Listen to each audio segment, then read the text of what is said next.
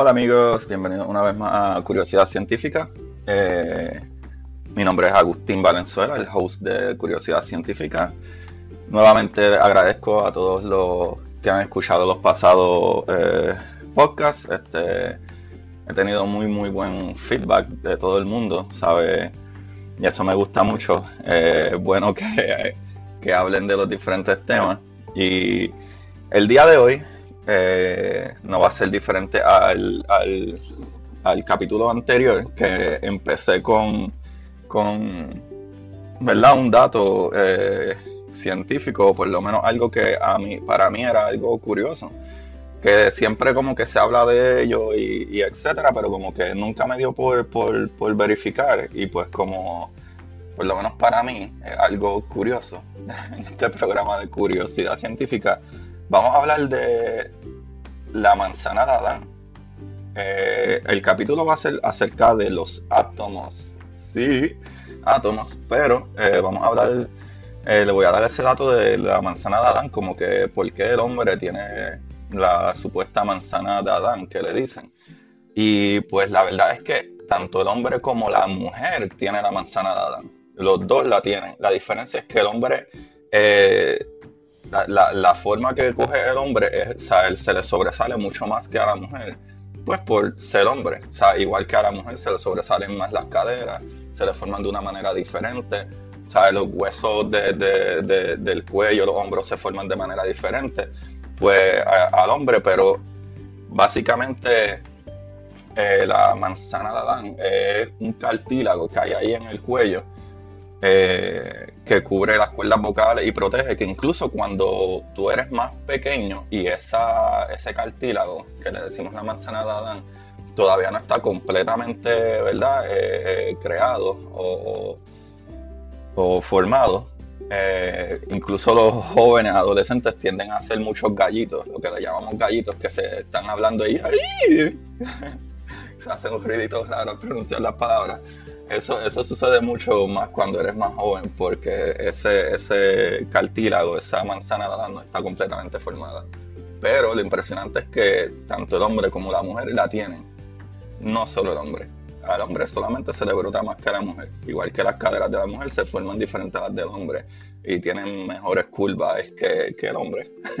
Siempre hay los outliers, como uno dice, ¿verdad? Los, los que rompen los esquemas generales pero bueno, por decirlo así, como que el cromosoma hombre, pues, pues crea la diferencia de lo que es un hombre y una mujer, ¿verdad? So, hay muchas cosas que los hombres tienen que las mujeres no tienen. Y, la manzana de Adán es simple y sencillamente una de ellas. Que se, al hombre se le brota un poco más, pero los dos lo tienen. Ahora, vamos a los átomos. Wow, y esto es súper buenísimo porque los átomos son la unidad básica de toda la materia. Todo lo que existe en el mundo está compuesto por átomos. La estructura que define a todos los elementos y tiene propiedades químicas bien definidas. Bueno, todos los elementos químicos de la tabla periódica están compuestos por átomos, con exactamente la misma estructura y a su vez estos se componen de tres tipos de partículas como los protones, los neutrones y los electrones que he mencionado en otros capítulos anteriores. Y aquí, ¿verdad? El concepto moderno, teoría atómica moderna, que hoy todos tenemos sobre lo que es un átomo, proviene de distintos sectores de los campos de la física y la química. ¿Verdad? Como anteriormente también yo he mencionado, como que H2O, o sea, cada, cada vez que se unen ciertos átomos o cantidades de núcleo de átomos a otra, crean algo más, algo diferente.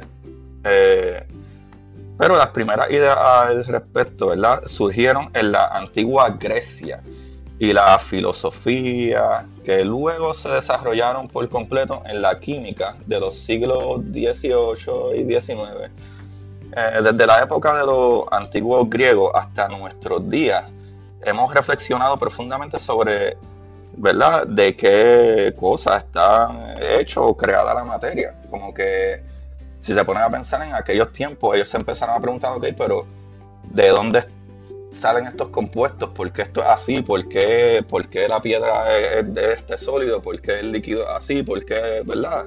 las diferentes texturas, los olores, los, ¿verdad? Por ponerlo así, los gases, líquidos, todo, la materia en general está compuesta de algo. Hoy sabemos que los átomos son la unidad mínima de una sustancia, lo que compone la materia común y ordinaria. Si los átomos de una sustancia se dividen, la identidad de esa tal puede destruirse. Y cada sustancia tiene diferentes cantidades de átomos que la componen, ¿verdad? Por ejemplo, en nuestro caso, las células o, la materia en, general, sabe que, o, las moléculas, ¿verdad? Es la unión de ciertos átomos y, muchos átomos juntos crean más masa o más materia en general. ¿Sabe? Cuando están bien, como quien dice, agarraditos de las manos, en, conforme unos con otros. Pero tienen diferentes cantidades de átomos que la componen, ¿verdad? Cada sustancia tiene diferentes cantidades de átomos que la componen. A su vez, un átomo está compuesto de un determinado número de tres tipos de partículas, que son los protones, los neutrones y electrones, ¿verdad? El átomo es la unidad completa y se compone de tres cosas, que es protones, neutrones y electrones, eh, que les mencioné antes. La parte central del átomo, que se conoce como núcleo, se encuentran los protones y neutrones, que tienen un peso mayor que el de los electrones, los cuales se ubican en una especie de órbita alrededor del núcleo. ¿verdad? Los protones y los neutrones tienen casi la misma masa y dentro de cada átomo existe siempre la misma cantidad de protones y electrones. ¿Qué les va diciendo eso? Que lo que hace que cambie el tipo de materia que sea, entonces eh, son los neutrones porque aquí me dice que todos los átomos tienen protones, eh, eh, ¿verdad? Básicamente la misma cantidad de, protones y electrones. entonces, ¿qué es lo que hace la diferencia? Ah, pues ya podemos saber que, entonces los neutrones tienen que ser lo que hace la diferencia de, qué materia, ¿verdad? O qué molécula es qué. So, ok, ahora, en el núcleo del átomo, que es la parte más pequeña del átomo, se conservan todas sus propiedades químicas. So, casi toda la masa del átomo reside en el núcleo. ¿Qué dice esto? El núcleo es el más pequeño, pero es donde más masa hay. ¿Verdad? So, los protones son un tipo de partículas o partículas que se encuentran en el núcleo del átomo, como ya dijimos, y tiene carga positiva. Estos fueron descubiertos por Ernest Rutherford entre 1911 y 1919. Como hemos visto en nuestra sección de química, es verdad, al analizar cada uno de los elementos de la tabla periódica, el número de protones de cada átomo define qué elemento químico es, ¿verdad? Esto se conoce como peso atómico. Los protones están compuestos de partículas aún más pequeñas que se conocen como quarks o quarks. Eh, bueno, luego los electrones. Estas son partículas que orbitan alrededor del núcleo del átomo, tienen carga negativa y son atraídos electrónicamente a los protones de carga positiva. Entonces, los neutrones. Los neutrones son partículas ubicadas en el núcleo también y tienen una carga neutral. La masa de un neutrón es ligeramente más grande que la de un protón. Y al igual que esto, ¿verdad? Que los protones, al igual que los protones, eh, los neutrones se componen de quarks. So, sabemos que el átomo es la parte más pequeña, ¿verdad? De, la materia. Pero también está compuesto de cosas más pequeñas todavía. Y eso está brutal porque nosotros no podemos ver tantas cosas. O sea, es como cuando cuando incluso, ¿verdad? Eh, en capítulos anteriores que estaba hablando de, de las galaxias y cómo podían, eh, ¿verdad? Eh, medir las distancias o, el tiempo, etcétera, que hay una cosa que se llama el, Cosmic Microwave Background. ¿verdad? La, parte de atrás de, como, quien dice, el, rastro de, microondas, ¿verdad? Que, hay un background, como una parte de atrás de, que se puede ver en el, espacio, en el cosmos. Y hay muchas cosas como los rayos X, este, ¿verdad? Este, las microondas, otras ciertas cosas que el ojo humano no puede ver. y hay otras cosas que son tan diminutas, tan y tan y tan y tan diminutas, que tampoco se pueden ver.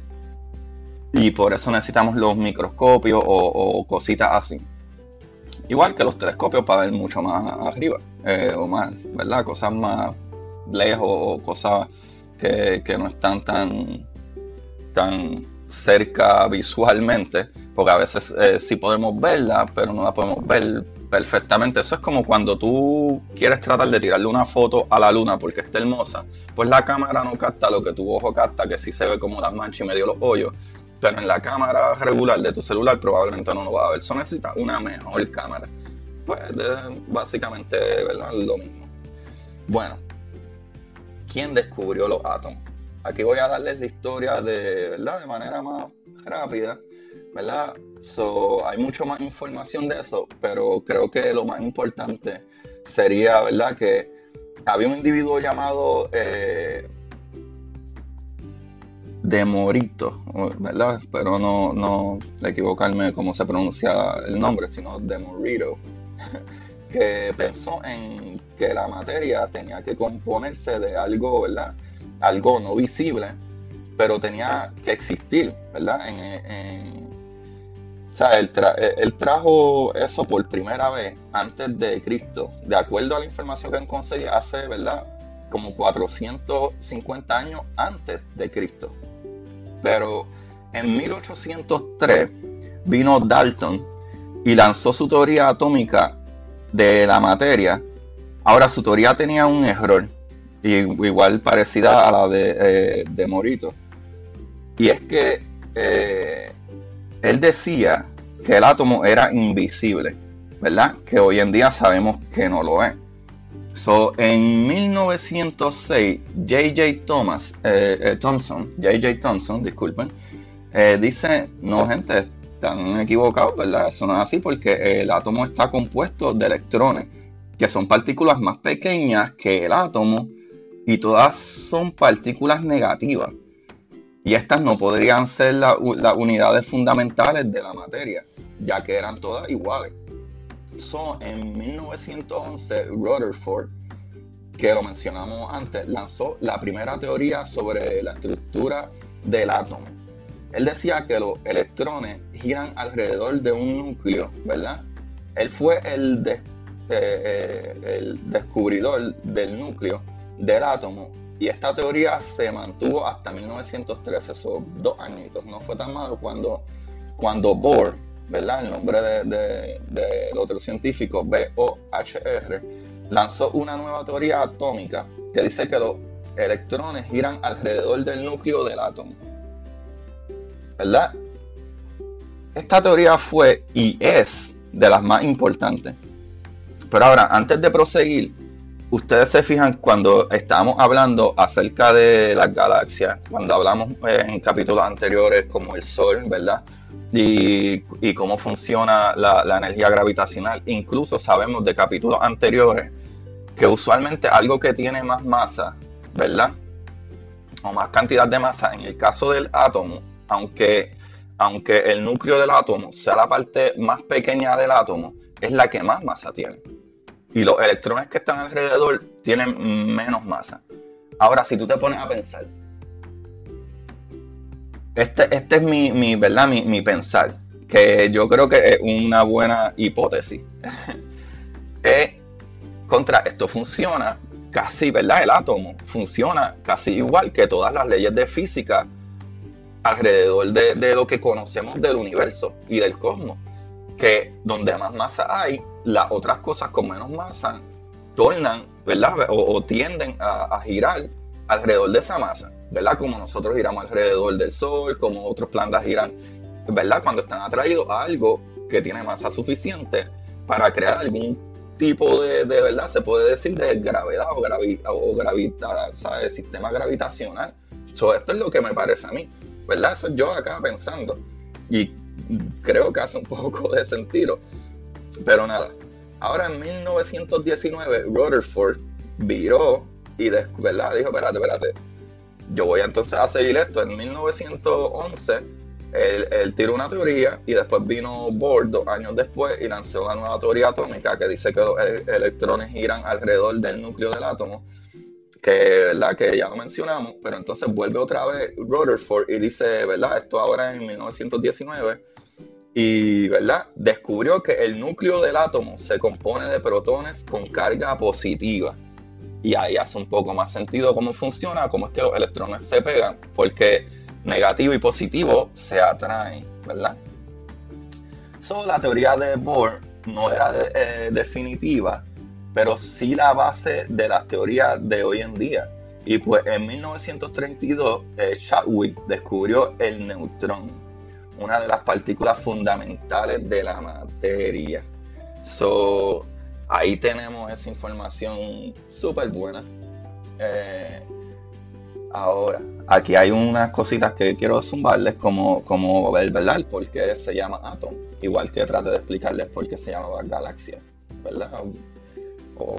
So, el nombre del átomo, ¿verdad? Viene del griego atomón, que es la unión de dos vocablos, que A significa sin y tomón significa división. Eso sería átomo, lo mismo que sin división.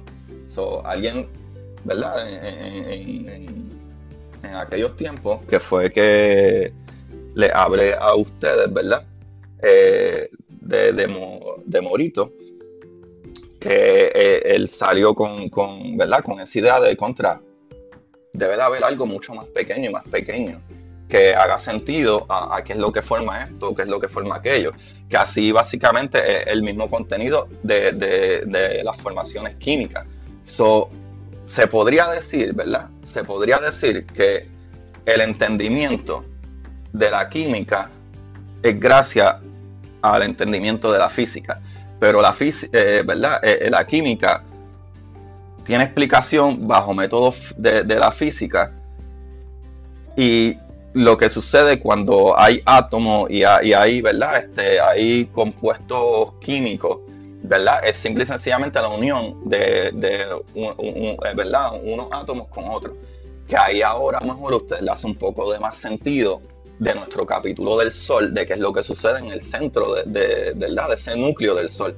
Que es que por esa fuerza gravitacional tan fuerte está alando o empujando, como lo quieran ver, pero es que mueve todas esas partículas al centro y lo mueve de una manera tan fuerte y tan rápida que chocan y, eso, y, y, y, esa es la manera de dividir los átomos, que también lo, lo, nosotros lo hacemos. ¿Verdad? Está eh, eh, lo que es el Particle Collider o acelerador de partículas o colisionador de partículas en español, que yo les mencioné también, que básicamente es que acelera, ¿verdad? Para, para tú poder dividir un átomo en partes, tú tendrías que quitar energía o romper esa energía un más o menos del electrón y volver a unirla con otro.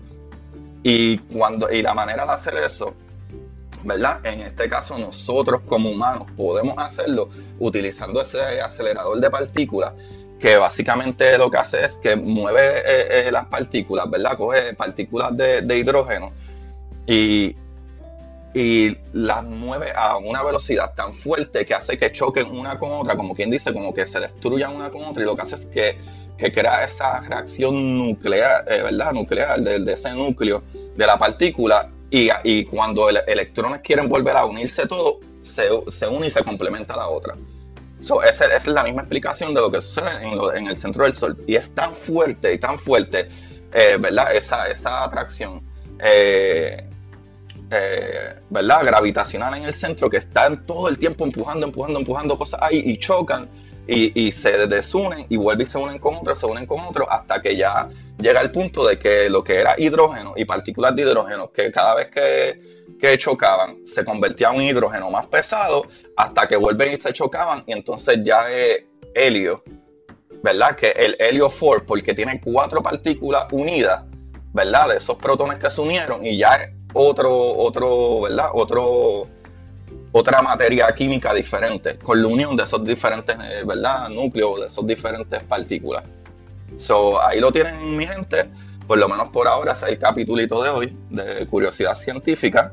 Eh, espero que les haya gustado, como siempre, ¿verdad? Eh, déjenme decirle los sites donde conseguí la mayoría de esta información. Estaba tratando de conseguir también, ¿verdad? Unos sites que fueran en español y, por ejemplo, en lifescience.com tienen artículos en español, en vix.com, v, ¿verdad? Eh, v o, como de Víctor, y de punto y x.com, vix.com. Y ariaciencias.com, ahí hay mucha buena información, súper, súper buena información. Eh, ariaciencias.com, ahí hay súper buena información que me gustó mucho porque te explican bastante. Lo que pasa que yo tomé para, ¿verdad? Para, para traerle esta información, traté de buscar lo más básico, ¿verdad? Lo más, lo más creo yo importante para entender esa parte atómica, ¿verdad? De, de lo que son los átomos y cómo funcionarían. So ya tenemos una mucha mejor, ¿verdad? Este, idea del proceso químico, ¿verdad? Y de los distintos procesos eh, químicos que suceden cuando tú unes una cosa con otra, ¿verdad? Como, como estábamos hablando en otros capítulos anteriores, especialmente en el capítulo del Sol.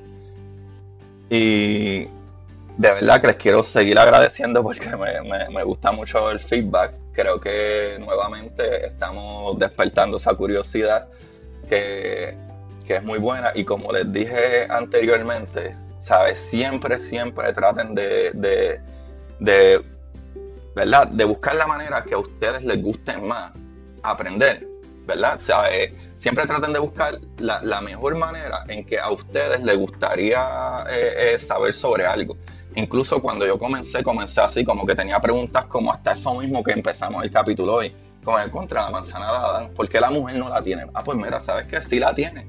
La diferencia es que no se, no se forma de la misma manera que la del hombre y hace un sentido brutal porque el cuerpo del hombre y el cuerpo de la mujer tienen eh, eh, muchos rasgos eh, diferentes por, por, por, incluso, ¿verdad? el hombre tiene sus cromosomas de una manera y la mujer de otra o sea, aunque hay muchas excepciones, ¿verdad? No dejando afuera, ¿verdad? De, las diferentes personas que nacen con algunos otros sexos o mezclados o, genéticamente no se sienten ser lo que son. Pero ahora mismo eso no viene perfectamente al caso, pero eh, es, como el mejor ejemplo que les puedo dar de eso. Pero mi gente, ya ustedes saben, sigan alimentando esa curiosidad eh, vayan y busquen información de, verdad lo que les interese, lo que les intrigue. Y mejor todavía que en esta época es mucho más accesible y mucho más fácil. Siempre busquen la manera de, educarse que sea ¿verdad? más entretenida o mejor para ustedes. So, mientras tanto, pues aquí estoy yo con curiosidad científica trayéndole la información un poco más eh, digerible y que se la puedan disfrutar. Y siempre estamos volando cabezas con todas estas cosas. Porque acuérdense que a pesar de que los átomos son la partícula más pequeña y es, la, y es la unidad básica, ¿verdad? Que forma toda la materia, incluso los átomos tienen partes o partículas, ¿verdad? Que crean esa otra, como los protones y los neutrones, que eh, actually están hechos de una partícula más pequeña, que son los quarks.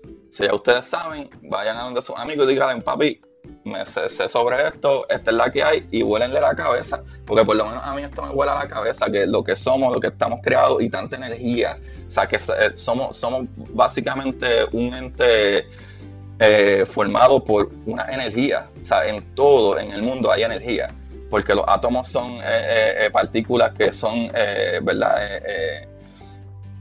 de cargas positivas y negativas. So, básicamente es como si fuéramos un sistema eléctrico completamente. Eso, nada, los dejo ahora con, eh, ¿verdad? con esa información. Espero que les guste y envíenme en comentarios en mi Instagram, arroba Nitsuga on road, ¿verdad? Nitsuga on road en Instagram. Eh, gracias por todo. Hasta luego.